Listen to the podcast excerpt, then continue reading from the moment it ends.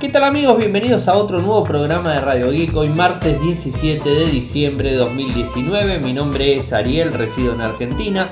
Me pueden seguir desde Twitter, el nick es arroba arielmcor. En Telegram nuestro canal es Radio Geek Podcast y nuestro sitio web infocertec.com.ar. Como todos los días realizamos un resumen de las noticias que han acontecido en materia de tecnología a lo largo de todo el mundo. Y bueno, tenemos varias cosas para comentarles en el día de hoy, un poco eh, convulsionados, o sea, bastante movimiento, algunos rumores, un, digamos, este, una eliminación de Google en Turquía, bueno, un montón de cosas que me empezaron a, digamos, este, a dar sorpresa en el día. Estuve también en un evento que hizo Motorola para, digamos, este, un grupo de periodistas en donde presentó aquí Motorola Argentina el Motorola el Hype, este, este teléfono que tiene la camarita con periscopio. Estuvimos jugando con el equipo, estuve subiendo algunas imágenes que las pueden ver desde Instagram, arroba arielmcor, como siempre, o en Twitter también las estoy subiendo, así que van a salir directamente de un lado hacia el otro. Eh, la verdad, un equipo que me, digamos, me llamó la atención, está, está muy bueno.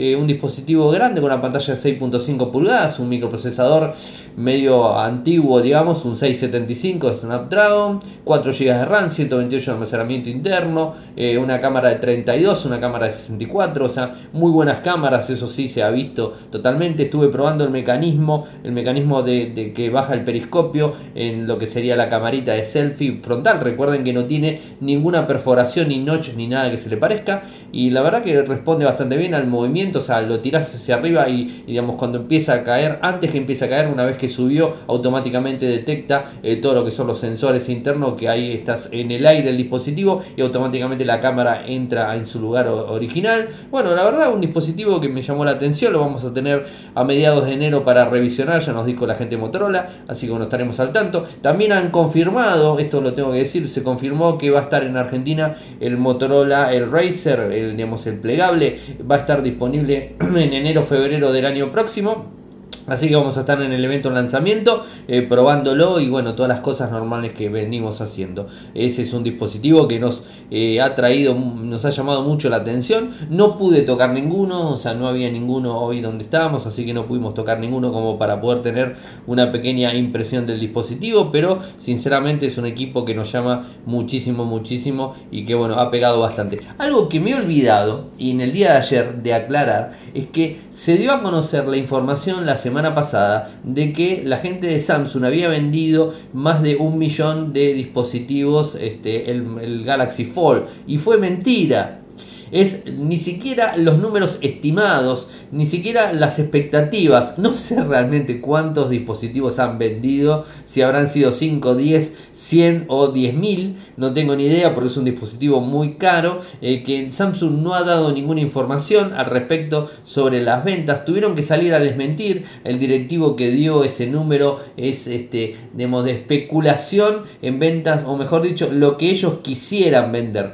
La verdad que cuando se habló del millón de dispositivos vendidos es como que uno dijo, wow, cuántos dispositivos con tantos problemas que ha tenido desde el primer momento eh, y a un valor de 2000 este, es un valor elevadísimo, eh, que bueno, o sea, todo es posible, obviamente, eh, pero lo cierto es que no, no, no fue así, eh, así que no tampoco tenemos números, Samsung después, más allá de salir a desmentir, no ha dicho ningún número y le echó la culpa un poco a la prensa, diciendo que nosotros habíamos dicho, no, o sea, a ver, lo que nosotros hicimos fue comunicar lo que el directivo dio a conocer en la información, o sea, no inventamos absolutamente nada, fue un número que se dijo y automáticamente cuando lo dieron salió en primera plana en todos los sitios de tecnología a nivel mundial, eh, no solamente en Argentina, sino a nivel mundial y digamos este al otro día salieron a desmentirlo. Y yo realmente ayer me olvidé este, de, comentarlo eh, porque bueno, se dio a conocer, Volcan fue uno de los primeros que me lo dijo la semana pasada, a fin de la semana pasada me lo puso en Telegram y me dijo, mira Ariel, este, acá está una nota donde dicen que es mentira, eh, bueno, sí, se me había pasado un poco, pero bueno, son cosas que suceden y, y bueno, son medios mentirosos los fabricantes con el tema de los números de ventas. Bueno, prefiero que sean mentirosos antes que sean como Apple que no da ningún número, ¿no? O sea, es preferible, aunque te estén mintiendo, que te den un número y no que no te den nada y ellos te digan que son los primeros del mundo, ¿no? Como hace Apple normalmente. Pero bueno, ¿qué va a ser? Son cosas que suceden. A ver, tenemos noticias de Huawei. Eh, parece ser que el P40 se va a estar presentando en París a finales de marzo del año próximo. Va a venir con Android 10, eh, con el MUI 10.0, o sea, la versión, digamos, de, de su entorno gráfico. No van a venir, obviamente, como vino el P30. El P30 fue uno de los últimos dispositivos que vino con las aplicaciones de Google, las Google Apps, en este caso no va a venir con Google Apps, así que va a venir el Google OSP y App Gallery, la aplicación de ellos directamente, la, digamos, la suite de, aplicación, de aplicaciones que tiene eh, la gente de Huawei.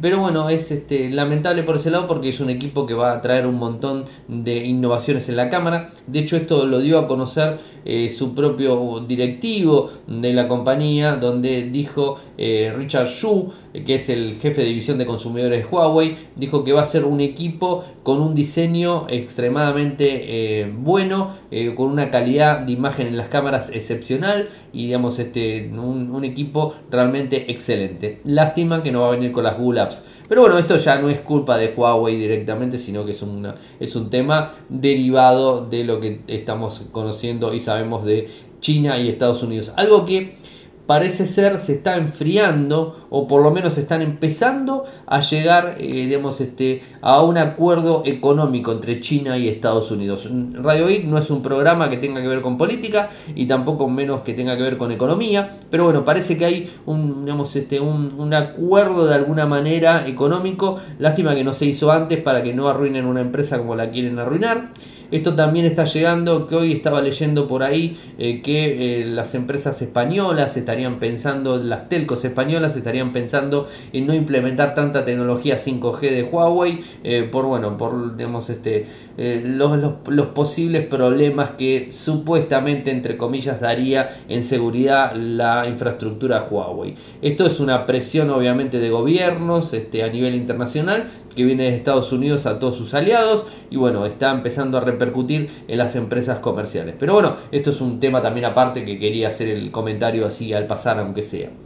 Y un problema eh, que se ve afectado a la gente de Turquía, en donde se queda sin Google Android. O sea, a ver, esto, a ver, vamos a contarlo de una manera simple. La gente de Reuters eh, publicó una nota, o sea que está la fuente ahí con el enlace, lo van a estar viendo, pues de hecho lo publicamos en Infocertec, que se va a quedar sin los servicios de Google en los nuevos móviles Android. Es decir, no es que no van a tener las Google Apps, no van a tener los servicios de Google directamente en, digamos, en los dispositivos, esto eh, no tiene nada que ver Estados Unidos, en principio, hay que aclararlo, no es un bloqueo de ningún estilo y tipo, simplemente es una decisión que tomó la compañía norteamericana Google eh, por un problema que tuvo con la autoridad turca eh, de competencia, que es la TCA. Y que bueno, esto fue una decisión tomada por un problema de contratos, digamos, que tuvo la, la, TCA en el año 2018, en septiembre del 2018 le impuso una multa de 93 millones de liras por violar leyes de competencia en ventas de software móvil. A lo cual Google responde, los fabricantes no están obligados a incluir ninguno de nuestros servicios en sus dispositivos y también son libres de, instalar aplicaciones de la competencia junto a las nuestras. Esto significa que obtenemos ingresos solo si nuestras aplicaciones están instaladas y si los usuarios eligen usarlas en lugar de las otras alternativas. Además, hemos informado a nuestros socios comerciales, esto es la decisión, ¿no? Hemos informado a nuestros socios comerciales que no podremos trabajar con ellos en los nuevos teléfonos Android que lanzarán para el mercado turco. Así lo explica el comunicado de Google. Los consumidores podrán comprar modelos de dispositivos existentes y podrán usar sus dispositivos y aplicaciones normalmente. Los demás servicios de Google no se verán afectados. Bueno, esto es un poco la historia. Eh, no sé cómo va a seguir la situación. Lo que sí dijo Google es que van a seguir trabajando con, digamos, con la TCA para tratar de llegar a algún tipo de acuerdo para no dejar este, sin soporte a todo lo que tenga que ver con los desarrolladores, los fabricantes, los consumidores, que nada los desarrolladores también, ¿no? que digamos, viven de las aplicaciones de Android directamente, que no están siendo afectadas, esto hay que aclararlo, está pasando algo similar como, como con Huawei, no está siendo afectada con los dispositivos que están a la venta, sino va a estar esto afectado los próximos dispositivos que se vendan al mercado o que sean lanzados al mercado, no los dispositivos porque si por ejemplo hay un dispositivo que tiene Android y no tiene ningún problema y hoy por hoy se está vendiendo, este mismo se va a seguir vendiendo. Lo que no se va a poder es los próximos venderlo con Android y cómo está funcionando hoy día el mercado. Pero bueno, son los próximos lanzamientos de fabricantes en Turquía. Con lo cual esto va a traer un montón de complicaciones. Bueno, eh, un mundo bastante difícil, bastante complicado.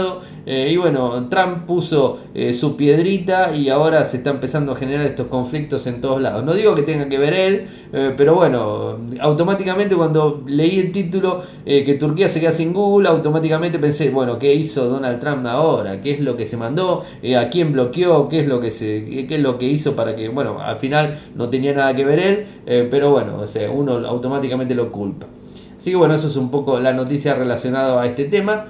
a ver, eh, con relación a los S10, S10 Plus y el S10e, está empezando a haber una actualización de Android 10 con lo que sería la One UI 2 en Estados Unidos. En las operadoras, al menos está, digamos, por Reddit y por este. O sea, por eh, también Android Live se está sacando la información en donde eh, las operadoras de Estados Unidos, que son Bryson, Spring, T-Mobile, Infinity Mobile, parece que están confirmadas las actualizaciones eh, lo que no se asume todavía es ATT, pero parece que también lo va a estar recibiendo. ¿Qué es lo que están recibiendo? Un paquete de software de actualización de lo que sería el One UI 2 eh, directamente. Y esto viene con Android 10 más los parches de seguridad. Esto es lo que estarían recibiendo los usuarios en Estados Unidos de estas operadoras. A ver, eh, tengo que aclarar algo porque hoy me dijeron, Ariel, ya está disponible. No, todavía no está disponible. inclusive si tenés en Estados Unidos un dispositivo, un, S10, cualquiera de los S10, y no tenés Android Beta instalado, eh, que no estás dentro del programa Beta, no estarías recibiendo esta actualización. La actualización la están recibiendo los que están en beta eh, y digamos, este, como pasó con el Note 10, o sea, están recibiéndolo ellos en principio. Recuerden que está pautado recién Android 10 para los S10 o para el Note 10 en principio del año 2020, o sea, falta un poquito más de un poquito menos de un mes, pero está faltando tiempo todavía. Así que todos estos avances en las versiones eh, digamos de Android 10 en Samsung son versiones eh, que eh, bueno, están disponibles por una situación digamos, este, eh, puntual que los usuarios han decidido optar por eh, Android 10 beta y lo están utilizando. Entonces, bueno, tienen una, un plus los usuarios, es como que una buena para ellos, ¿no? Ya que han probado una versión beta, ahora tienen una versión final 10 antes que nadie, ¿no? Es una, digamos, este, es un reconocimiento, podríamos decirlo y algo también que hay que, hay que recordar, eh, que el único dispositivo eh, que está disponible es el A71 de, Samsung que viene con Android 10, que viene con la versión final, espero no haberme equivocado de modelo, el A71 eh, este, es el, último dispositivo que se ha lanzado, es el, que está disponible y que, eh, por ejemplo, también hoy sí, el A71. Y por ejemplo, estaba chequeando. Eh, hoy nosotros estuvimos viendo el hype de, de, Motorola. Uh, perdón, me he trabado. El de Motorola que viene también con Android 10. Eso está bueno, es el primer Motorola que viene con Android 10 instalado ya de fábrica. Es el primer Motorola que tiene Android 10 en definitiva. Este, bueno, eh, porque ni siquiera Razer trae Android 10. seguramente se va a estar actualizando Android 10, pero todavía no lo trae. Así que bueno, esto es en relación a esta situación. Che, una buena noticia para los que utilizan Google Calendar y Google Task. Yo utilizo ambas cosas, Google Calendar y Google Task o tareas, como le quieran decir. Es una buena, digamos, esto, una buena noticia. Esto lo publica la gente de XDA Developers, en donde habla de una fusión de eh, las dos aplicaciones en una, en Google Calendar. Es decir, Google Task estaría siendo adoptado o estaría siendo sumado a las funciones que tiene Calendar. Y en definitiva está bien eh, porque eh, lo que normalmente utilizamos es el calendario. Y si de repente quiero tener una nota específica la puedo tener directamente el calendario con un botoncito como está hoy lo está mostrando la gente de XDA Developers en donde muestra que con un botoncito tengo la opción con un simbolito más, tengo la opción de poner este, notas específicas en, una, digamos, este, en un determinado día para hacer determinada tarea y ese tipo de cosas. Eh, a mí particularmente me sirve mucho tanto Task como Calendar, lo utilizo bastante, eh, pero lo utilizo de forma independiente. Ahora, esto en lo que sería en la versión web de Google Calendar me aparece las tareas directamente en, digamos, en G Suite al menos aparecen eh, las, las, tareas marcadas como calendario, o sea, en el calendario marcadas con otro color. Bueno, de esta manera también estarían eh, funcionando, además de tener un modo oscuro, está trabajando la gente Google eh, para Google lo que sería calendar en modo oscuro, más esta integración con TAS directamente, así que bueno, es, es interesante poder verlo. Eh, la versión en principio sería la 2019.47.2 o 28.45.33.606, un número bastante largo obviamente. Es una integración que se está haciendo y lo que ellos probaron fue la integración de forma manual. Es decir, la misma aplicación de forma manual tiene la opción de poner un, digamos, este, una nota eh, y ellos lo han logrado. Eh, con lo cual, si esto está siendo eh, armado y se está empezando a ver de esta forma, quiere decir que están trabajando en la versión integrada de las tareas dentro del Google Calendar. Así que bueno, es interesante y estaremos atentos a más información al respecto. A mí particularmente me interesa mucho porque es una manera de organizar este, el tiempo y las tareas que uno termina realizando. Hoy se dio a conocer un problema, a mí particularmente no me pasó, o sea, pero bueno, hubo algunos reportes de problemas con el teclado de Google, el Gboard, clásico. Yo utilizo Gboard. Quiero aclarar eh, que en mi dispositivo, o al menos hoy estuve usando solo un dispositivo, no tuve inconvenientes. No puedo decir el dispositivo este, el, Hyper de Motorola, porque está recién cargado y parece ser que es una actualización que se cargó en estos días y que perjudicó al teclado, en donde en el, peor de los casos no funcionaba. Hay reportes de que no funcionaba el teclado, el Gboard directamente. Entonces, este bueno, trajo inconvenientes.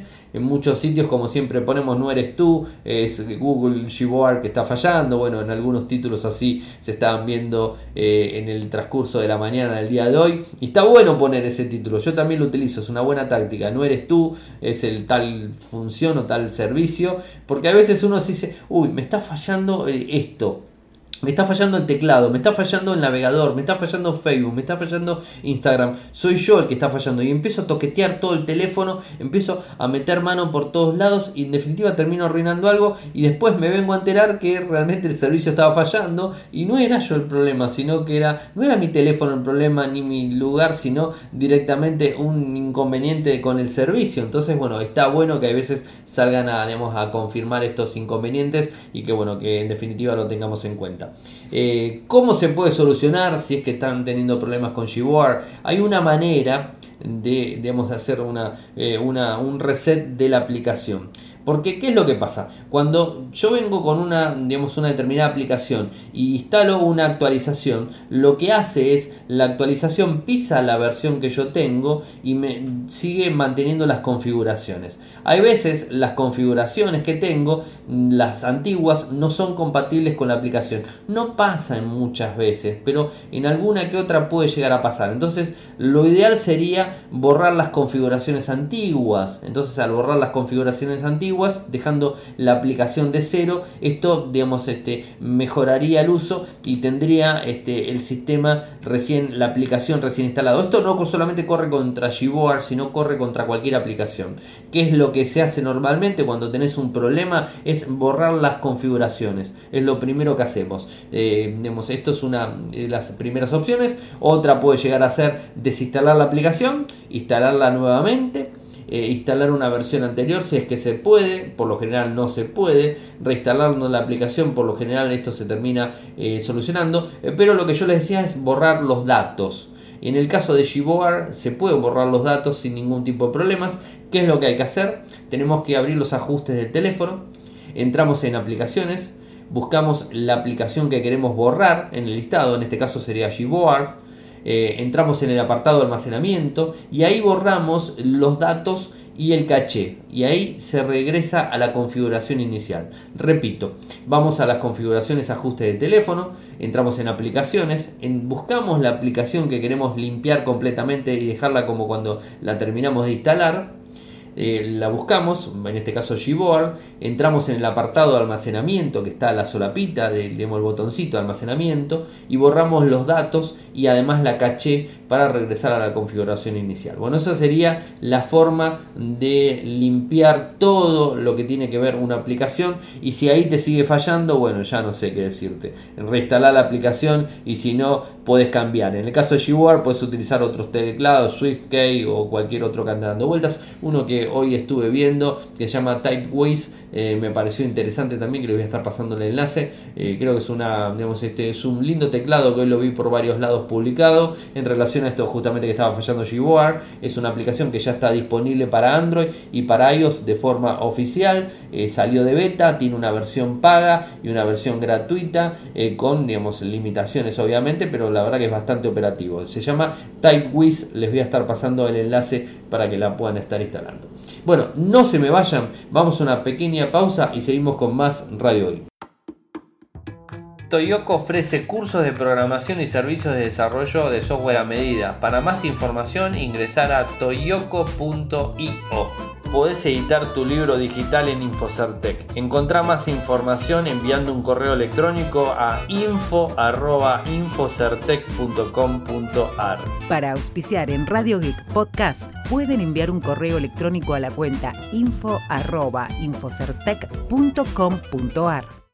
Regresamos. Y hay una vulnerabilidad eh, complicada en los routers TP-Link. Bueno, TP-Link es una de las marcas de más venta para infraestructura de router Wi-Fi, al menos en Argentina. Es muy utilizada. Eh, tiene dispositivos muy este, interesantes. Eh, son económicos en muchos de los casos. Eh, digamos, escalables también porque no es solamente para el usuario final, sino también tiene algunos, algunos este, equipamientos de, hardware un poco más sofisticados.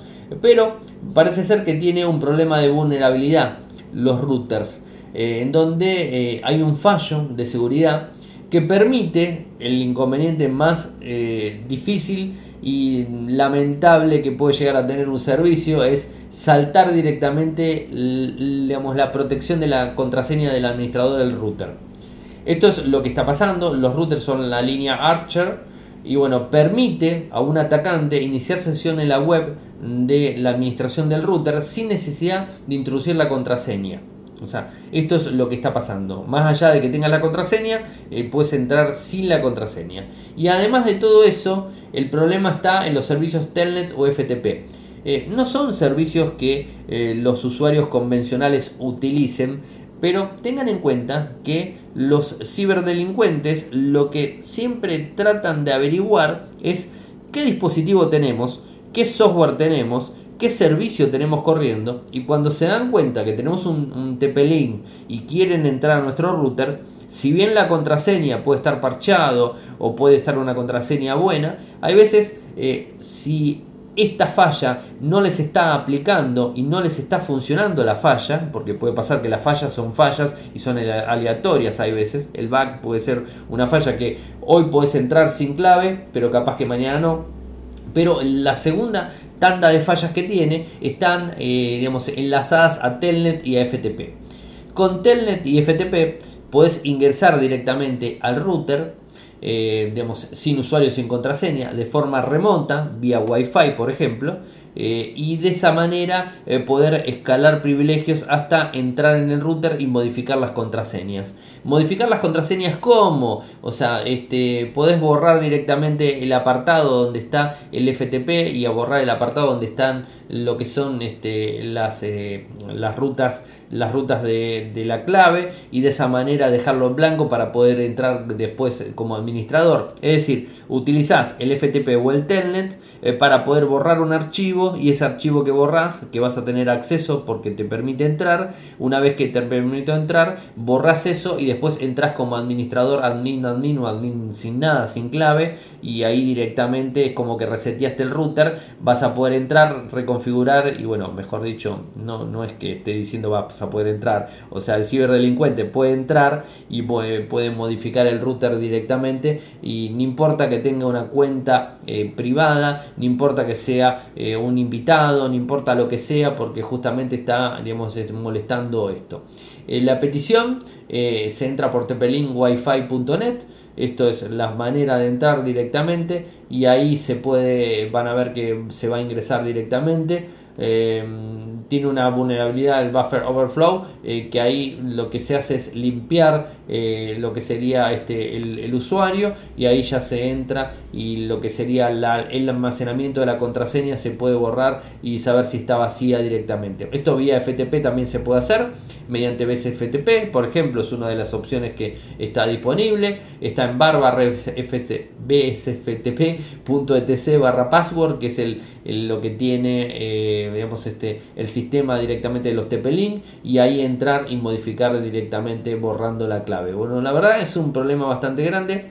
No hay aparentemente solución hasta el momento. Eh, habrá que digamos, este, estar atentos a las actualizaciones. A veces uno piensa que tenemos un router y es 100% fiable y que por más que le pongamos contraseña, no, la, realidad es que a veces los routers, si no están siendo actualizados desde, desde el fabricante, si no le estamos prestando atención, a veces esos routers pueden estar siendo, eh, digamos, este, atacados. La mejor solución que existe es tener un router propio, no utilizar el router de, o sea, vayamos a los consejos, o sea, no tener el router del proveedor de internet que tenés, tener un router propio. El router del proveedor de internet que te pusieron, puedes utilizarlo en modo brillo, modo puente.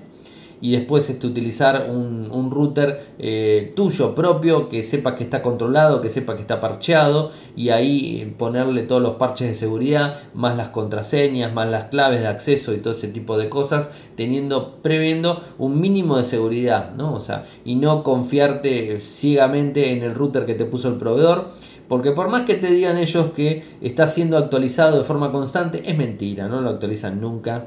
Eh, ellos dicen que lo actualizan, pero lo cierto es que no pasa eso. Y a veces estás 4 o 5 años con el mismo router Wi-Fi y todas las, este, todas las vulnerabilidades que seguramente habrán aparecido en esos 4 o 5 años serán eh, terriblemente grandes. Y además, otro de los problemas es que los, eh, las telcos o los que tienen que ver los proveedores de internet nos ponen router que son muy viejos y que no tienen actualizaciones en lo más mínimo. Y tampoco se hacen problema por actualizar. Así que bueno, la mejor solución es justamente tener tu propio router, utilizar el que te puso el proveedor como puente, eh, donde ya no tendrías ningún inconveniente y lo único que haces es eh, actuar de pasarela hacia la conexión de internet de, tu proveedor contra tu router, que ese tu router es el que va a manejar todas las redes Wi-Fi más la red alámbrica cableada que tengas en internet. A ver, es una recomendación, obviamente, cada uno puede hacer lo que quiere, yo simplemente lo que digo es eso que a mí me parece que es la mejor opción.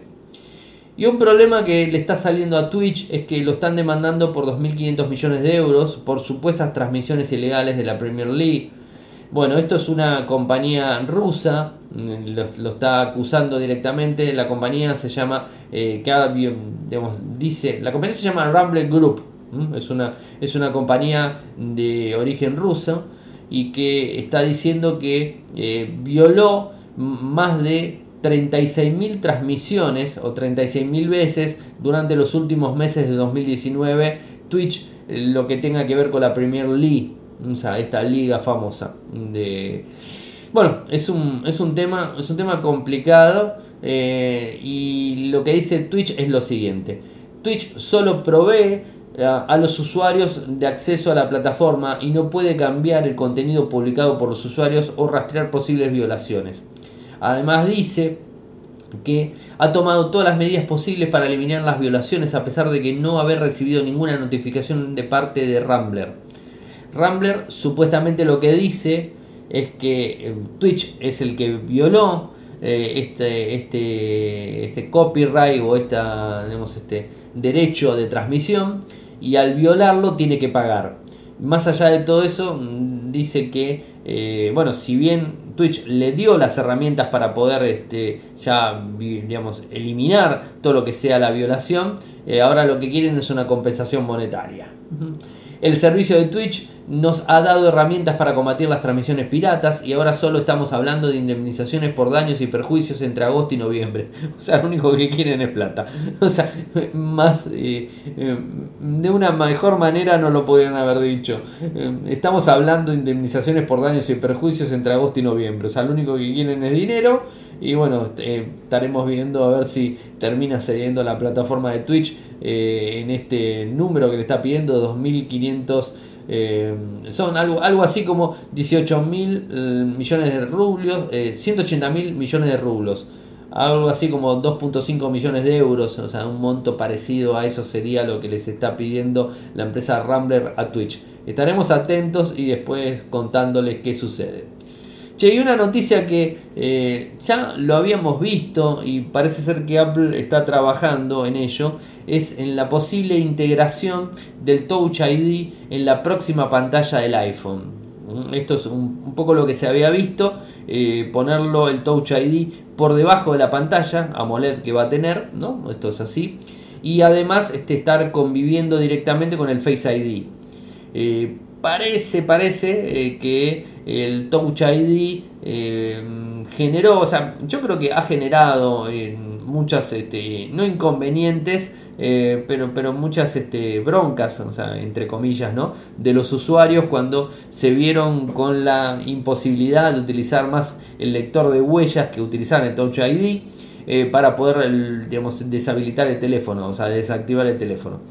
Y esto la verdad que eh, generó su, historia, más allá que el Face ID desde el, desde el iPhone 10 eh, funciona bien, no hay inconvenientes, se, desbloquea el teléfono. En principio tenían algunos problemas, parece ser que después lo solucionaron, no se han escuchado grandes inconvenientes al respecto, eh, pero los usuarios es como que extrañan el Touch ID, algo que estaban muy acostumbrados. entonces, al parecer según se está viendo, hay una patente en Patently Apple en eh, donde habla del 17 de diciembre y está mostrando una patente sobre una tecnología que permitiría tener un lector de huellas en la pantalla. Y con esto han conseguido una patente. Eh, como siempre sabemos, eh, Apple no va a confirmar absolutamente nada, ningún tipo de rumor, ni tampoco va a confirmar algo que no haya sacado, ¿no? Así que esto es para tenerlo simplemente en cuenta, que posiblemente los próximos iPhone, además de tener 5G, podrían llegar a tener eh, lo que sería Touch ID más Face ID, las dos opciones. Yo creo que no van a volar el Face ID porque es una tecnología que ya está siendo utilizada y la verdad que no hay quejas del Face ID. Lo que sí hubo quejas en principio que le sacaron el lector de huellas, eh, pero mm, quejas entre comillas de vuelta. O sea, los usuarios se terminaron. Los usuarios de Apple son muy adoctrinados, es como que eh, se terminan acostumbrando a cualquier capricho que tiene Apple. Si les va a poner mañana un, otro, otro sistema que no sea Face ID, lo van a aceptar sin ningún tipo de problemas. Eso no les quepa la menor duda. Eh, pero, digamos, este, en su corazoncito saben que el, digamos, el lector de huellas es algo muy óptimo y es algo muy digamos, este, muy bueno utilizar. Es un sistema muy seguro, muy rápido, ¿no? Y si está bien implementado, como lo tenían implementado en su momento, o sea, la gente de Apple en sus iPhone, eh, creo que es una de las mejores opciones que está. De hecho, una de las MacBook Pro lo tiene, pero lo tiene debajo de un trackpad, o sea que podría llegar a ser el mismo sensor, pero debajo de una pantalla OLED directamente del dispositivo. Y la última noticia del día que me queda es que se ha lanzado el Galaxy el A, eh, A01. Eh, que vendría a ser la continuación del A0 de digamos, el modelo anterior. Es un, es un equipo eh, digamos, de, de, gama, de gama de entrada, de gama baja, con una pantalla de 5.7 pulgadas de resolución HD+, tiene un notch tipo B, esto es así, digo, por lo menos así lo, están confirmando. Eh, el microprocesador es un, un, octa, eh, un octa-core eh, con 4 núcleos que corren a 1,95 GHz y otros 4 que corren a 1,45. Vienen dos opciones de memoria, en 6 GB y 8 GB, con un almacenamiento interno en ambos casos de 128. Se puede ampliar a 512, tiene una batería de 3000 mAh el apartado fotográfico tiene una cámara frontal de 5 megapíxeles con una apertura de focal de 2.0, una doble cámara trasera de un sensor de 13 megapíxeles con un foco 2.0 y un sensor de profundidad de 2 megapíxeles con un foco 2.0. Son dual SIM, eh, tiene jack 3.5, radio FM, lector de huellas, no tiene lector. Es económico el dispositivo, pero lo que no sabemos es el precio en principio, si está ya bien disponible en la web eh, surcoreana, o sea, en Samsung eh, Corea está disponible, todavía no se especifica ni fecha de lanzamiento, ni tampoco valor. Está simplemente anunciado el dispositivo. Viene en negro, azul y rojo. Em, el dispositivo lo pueden ver, está, está bueno, eh, es básico, eh, pero no hay mucha más información de valores, precios y disponibilidad. Calculamos que digamos, el lugar que se va a estar distribuyendo en principio va a ser la India, porque es un mercado que quieren adoptar con los dispositivos de entrada. Eh, y habrá que ver si este equipo no está por debajo de los 100 euros, porque en definitiva está por las características técnicas está pensado para estar por debajo de los 100 euros. Esperemos que así sea y estaremos atentos a ver cuándo viene y si viene con Android 10 como vino el A71, eh, que lo han presentado la semana pasada, ¿se acuerdan? El A71, el A51, ambos dispositivos eh, estaremos atentos a ver si el equipo se lanza o no se lanza. Es un equipo, la verdad que eh, es básico, se están viendo dispositivos eh, casi similares de Samsung en la línea A, son casi todos iguales, nada más que tienen características diferentes. Eh, es una serie muy similar a la J, que en definitiva viene a suplantar a la línea J en dispositivos. Así que bueno, estaremos atentos a cualquier información, comentándolo y bueno, como siempre, publicándolo en Infocertec. Esperemos que les haya gustado el programa del día de hoy. Saben que pueden seguirme desde Twitter. Si quieren poner una valoración, nunca lo digo esto, pero si quieren poner una valoración eh, para los programas en cualquiera de las plataformas, este, se los voy a agradecer mucho eh, porque digamos, genera que más audiencia esté escuchando el programa. Así que esto si lo quieren poner en iTunes, en Evox, en Anchor, en donde sea, eso se los voy a agradecer muchísimo. Eh, también me queda decir que este día viernes, o sea, estamos a martes, pero este día viernes 20 nos vamos a estar juntando con la gente de Radio Geek, Infocertec y Tuxinfo en el solar de la abadía. Bueno, como tal cual habíamos quedado, está publicado en el sitio. Después lo voy a reflotar para que el que quiera acercarse, esto es en Capital Federal, aquí en, Buenos Aires. Si se quiere acercar, bueno, puede acercarse, ningún problema. Estaremos ahí eh, atentos tomando algo con la gente que se acerque. Así que bueno, llegamos al final del programa. Saben que pueden seguirme desde Twitter, mi nick es arroba arielmcor. En Telegram, nuestro canal es Radio Geek Podcast, nuestro sitio web web infocertec.com.ar, en youtube.com barra infocertec. Nuevamente, muchas gracias por eh, acompañarnos y seguir en el programa y nos estamos escuchando mañana. ¡Chau!